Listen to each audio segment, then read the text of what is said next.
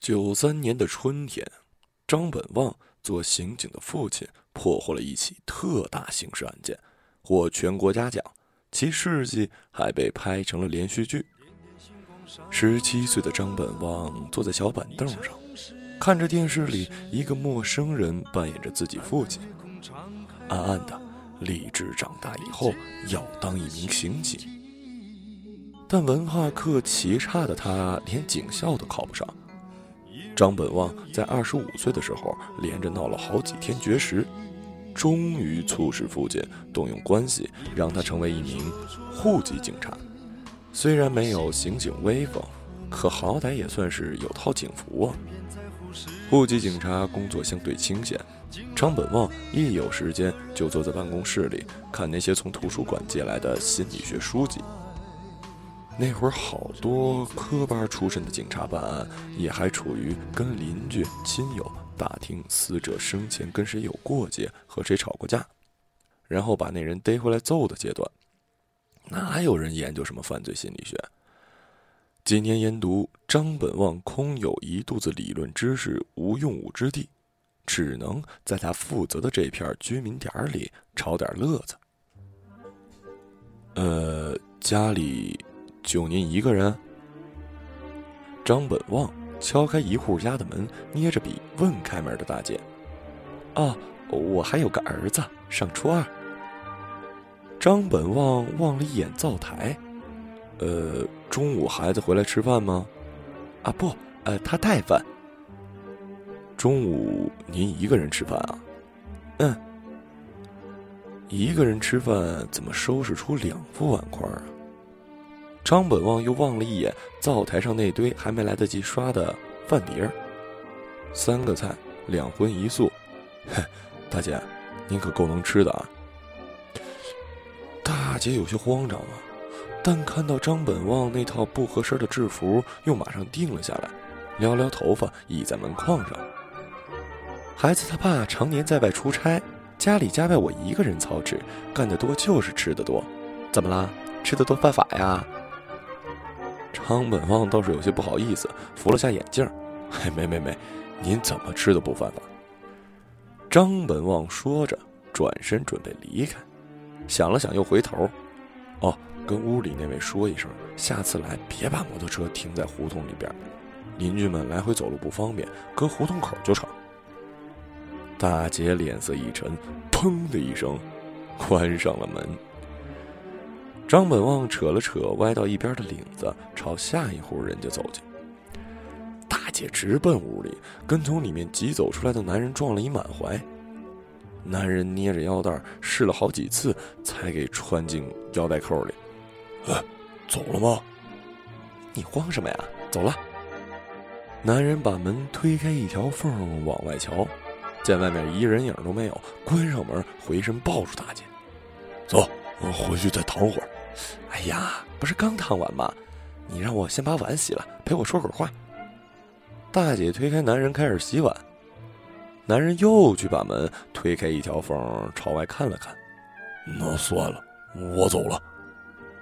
看外面没人，男人从屋里拿出外套，边穿边说：“哎，这这这就走了呀？下回哪天再来呀？”“不来了，以后都不来了。再让人给逮着了。”你们这小警察挺厉害的，哎呀，警察不管这事儿，那我也怕。男人撂下这么句话，推开门，一溜烟走了。年至而立，张本旺的父亲在一次抓捕行动中被逃犯开枪打中了脖子，由于地处偏僻，送到医院时已无力回天。张本旺给父亲送完终。随即要求加入刑警队。几个领导起初不同意，后来看在他烈士父亲的面上，答应说以后有任务的话会找他配合。张本旺穿着鞋有一米七出头，体重不到六十公斤。看着刑警队的同事个个高大健硕，也觉得自己这样进了刑警队，实在是给人民警察抹黑呀。于是每天下班就跑到刑警队的训练馆打沙袋。两个礼拜之后，张本旺体重上升一斤，他兴致勃勃找一刑警同事跟他对练，被对方踢折了左小臂。所有人都埋怨那同事，说对菜鸟下手忒重。我我我真没使劲儿。一个月后，那同事落下了一个跟祥林嫂一样的毛病。张本旺的胳膊刚好利索没几天，局里接到举报说，郊区某处民居有一可疑的人，可能是在逃通缉犯。上头经过研究，准备派看起来最不像警察的张本旺扮成一收废品的，先去踩点，确认之后再实施抓捕。蹬个破三轮的张本旺敲着挂在车把上面的破脸盆儿每隔十米吆喝一声：“破烂儿换钱喽！”慢慢的骑进有几排小平房组成的民，慢慢的骑进有几排小平房组成的居民区。正值晚饭点儿，上班的也回家了，时不时有人拎出来破铜烂铁叫住张本旺，张本旺就停下来称重算钱。呀，大妈，您这搪瓷盆儿都锈成筛子了，这我没法收啊，收上去没人要。哦，是吗？那麻烦你帮我撇了吧，搁家里也碍事。张本旺把脸盆接过来，随手扔进三轮车，又把大妈拖出来的一堆纸箱拆开捆绑一起，用秤杆子另一头勾起来一称，一块九，给您算两块。怎么这么一大堆纸壳才两块呀？纸箱不值钱的大妈，您这小区啊普遍没啥油水，我来转悠一钟头了，就收了几个瓶子，外加您这一堆纸壳。那你是来晚了，上个礼拜呀，一个收破烂的在隔壁单元的东边，把头那家吧，花了三百块钱收了一八成新的电冰箱呢。大妈边往回走边说：“那家估计是不想过了。”张本旺心里咯噔一下，收拾好东西，爬上车子，朝隔壁单元东边把头那家灯具。哎，收破烂的。张本旺慢慢悠悠的从那家门前经过，骑出去二十来米，被身后一低沉的声音压住。他捏住车闸，回头一看，见一个蓬头垢面的男人从那户人家里探出头来。哎，你过来，快过来。啊，来了来了来！张本旺费劲巴拉的来了一个 U turn，把三轮车蹬到了男人跟前儿男人从身后拽出一个满是啤酒瓶子和空易拉罐的蛇皮袋，丢到张本旺跟前儿自己伸着脖子朝西边看了看。张本旺蹲下来，一边分拣一边数着，同时用余光打量着男人。这人的。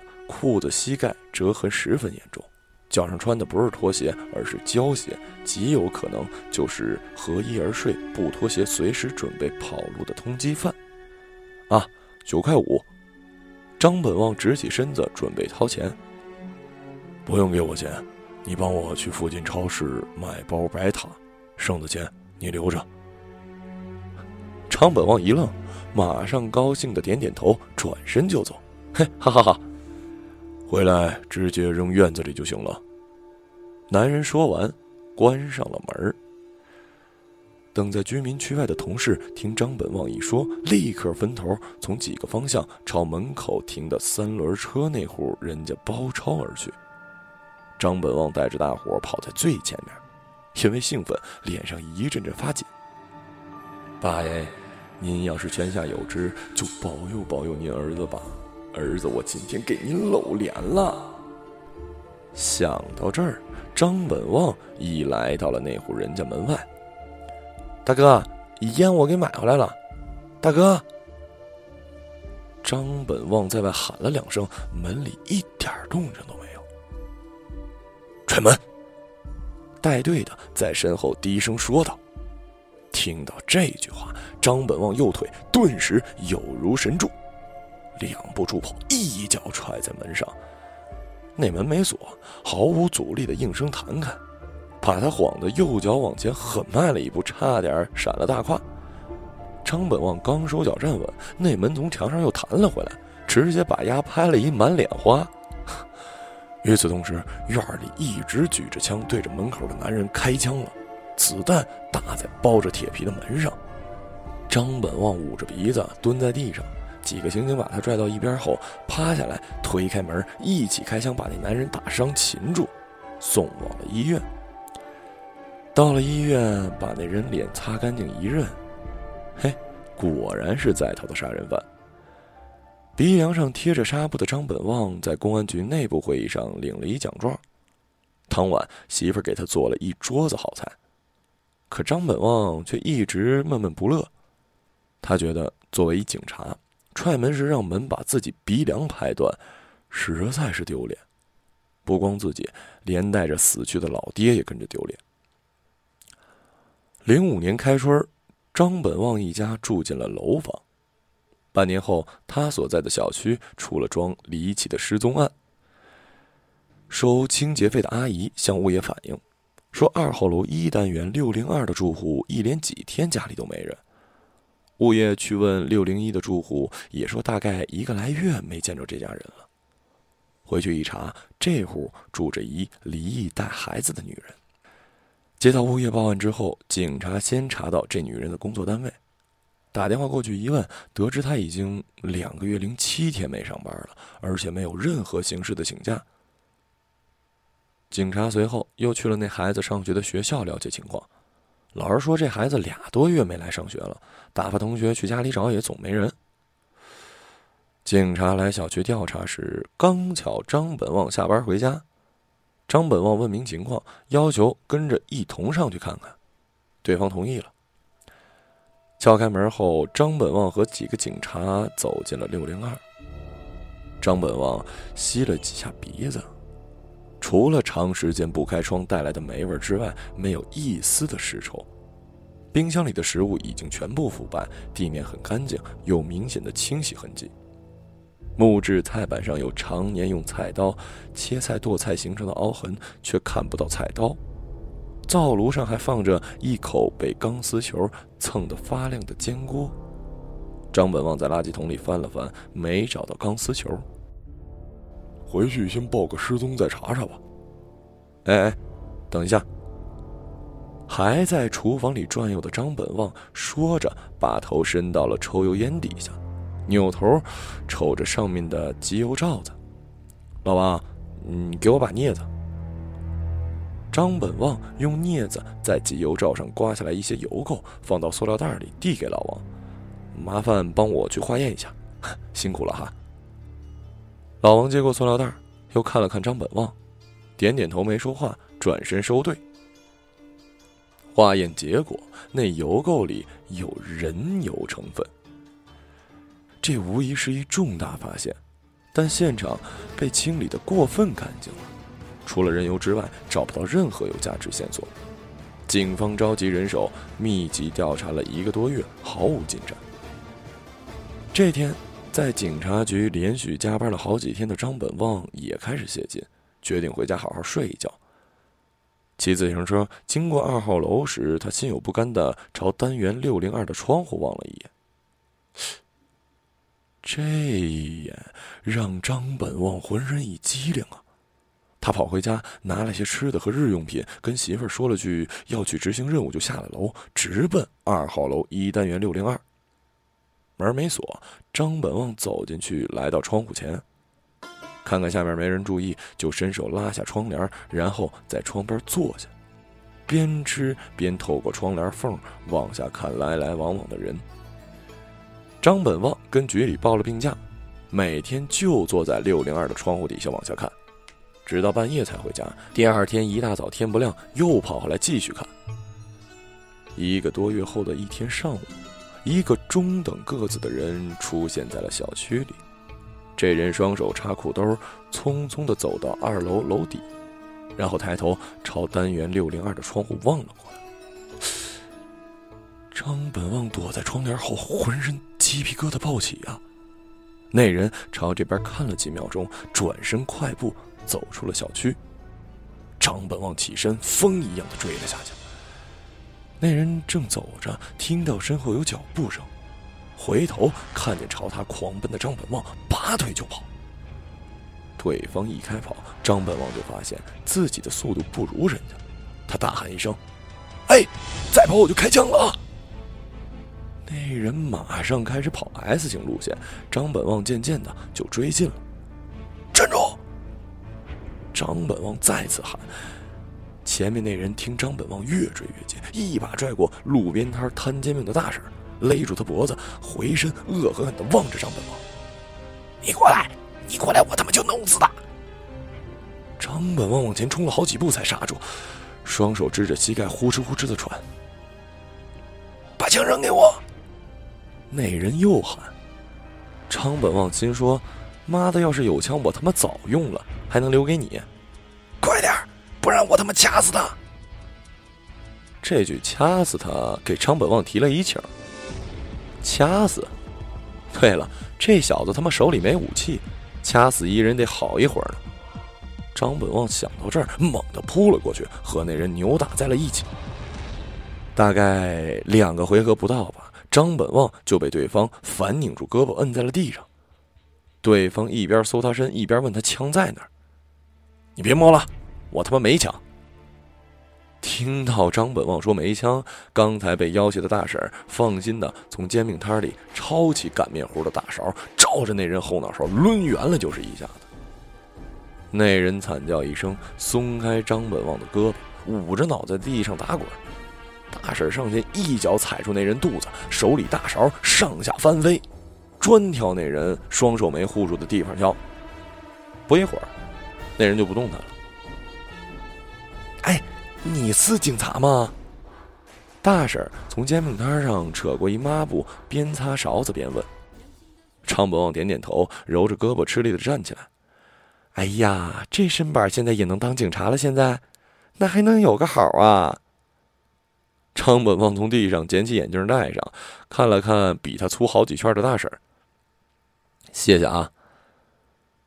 原来一个多月前。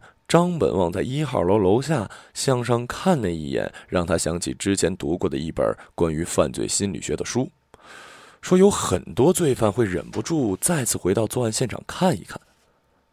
抱着这点希望，张本旺在六零二埋伏了一个多月，居然真的被他等来了凶手。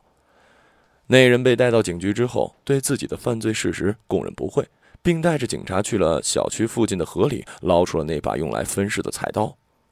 这人是在夜里尾随女被害人回家，将其强奸后，连同孩子一同杀害，接着剔骨碎尸，并花了好几天的时间，用煎锅把肉块煎成焦炭，用煤气灶的火把骨头烧酥，然后通通捣成粉末，用马桶冲走。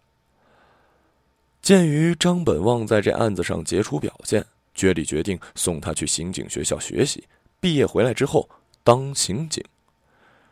谁知张本旺不但一口回绝了局里安排，连片儿警也给辞了。张本旺拎了瓶白酒，跑到父亲坟前，喝一口倒一口，絮絮叨叨说了一多小时，中心思想呢就是自己实在不是干警察的料，再在公安局待下去，自己保不住命不说，恐怕还要连累别人。希望父亲理解自己的决定。往回走的时候，晴天响了声霹雷。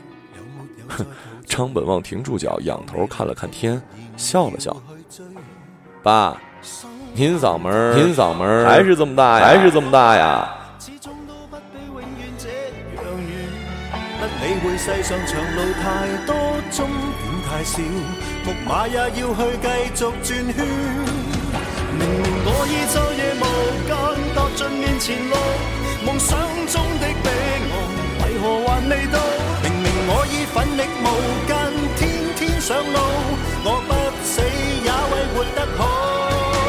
有没有终点，谁能知道？在这尘世的梦。